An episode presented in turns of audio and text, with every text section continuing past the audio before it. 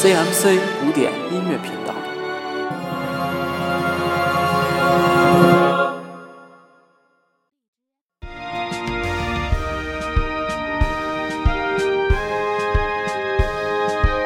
全民古典，大家的音乐百宝箱。听众朋友们，您现在正在收听到的是 CMC 古典音乐频道为您带来的音乐普及类节目《全民古典》，我是 William Quilt，又在星期三的下午与大家见面了。今天将带领大家进入我们器乐类演奏形式的最后一种，也是最复杂的一种，叫做合奏。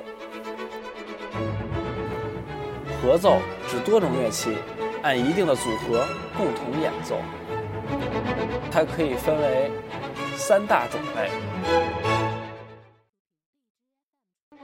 第一种呢是弦乐合奏，那么就是由弦乐队来进行演奏。主要的乐器呢有小提琴、中提琴、大提琴以及低音提琴。现在在电视上许多音乐节目里，我们也可以看到弦乐队的身影，所以弦乐队的演奏风格也是多样的。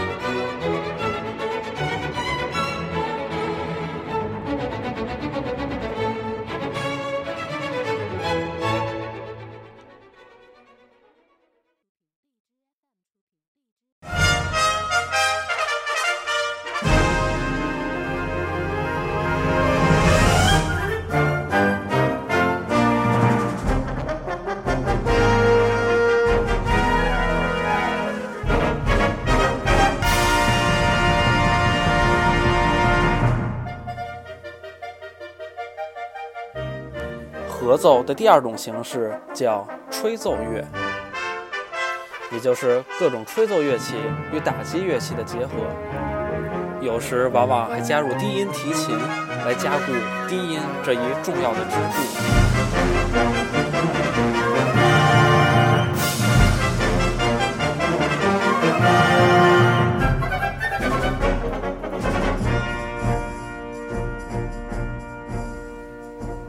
管乐队始源于15世纪的德国，是军队生活的常备部分，后传至法国、英国和新大陆。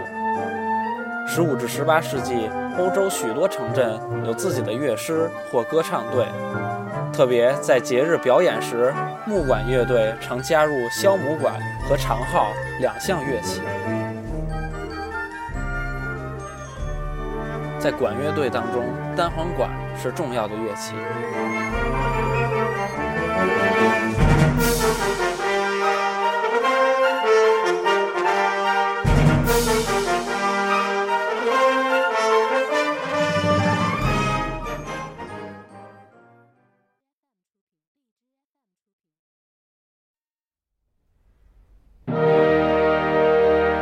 在之前管乐队的基础上，我们加入了弦乐，就成为管弦乐的合奏了。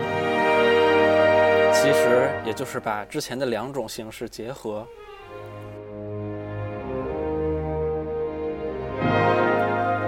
在管弦乐队当中，弦乐器是基础，而且人数是最多的。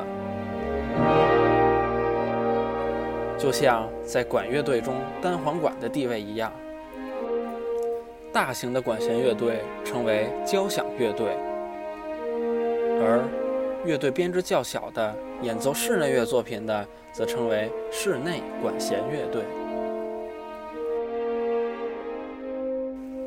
管弦乐合奏是所有合奏音乐中运用最为广泛、最富有表现力的一种形式了。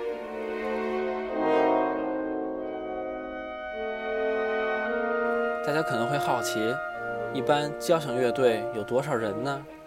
现在告诉你，现代交响乐队的编制约为八十至一百人，但是在一些特殊活动中，可扩大为四百至五百，甚至是一千人。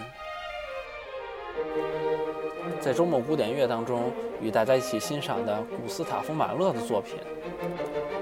他的作品常常需要动用上百人的管弦乐团才能把它演奏出来，甚至是号召一千人来为他演奏、演唱。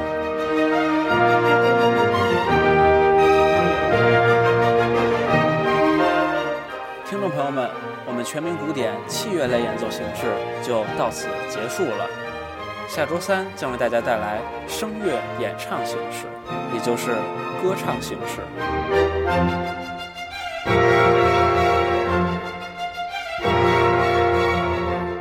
本期节目所用的音乐，大家可以在节目详情中找到。我是威廉·奎尔，全民古典，我们下期再见。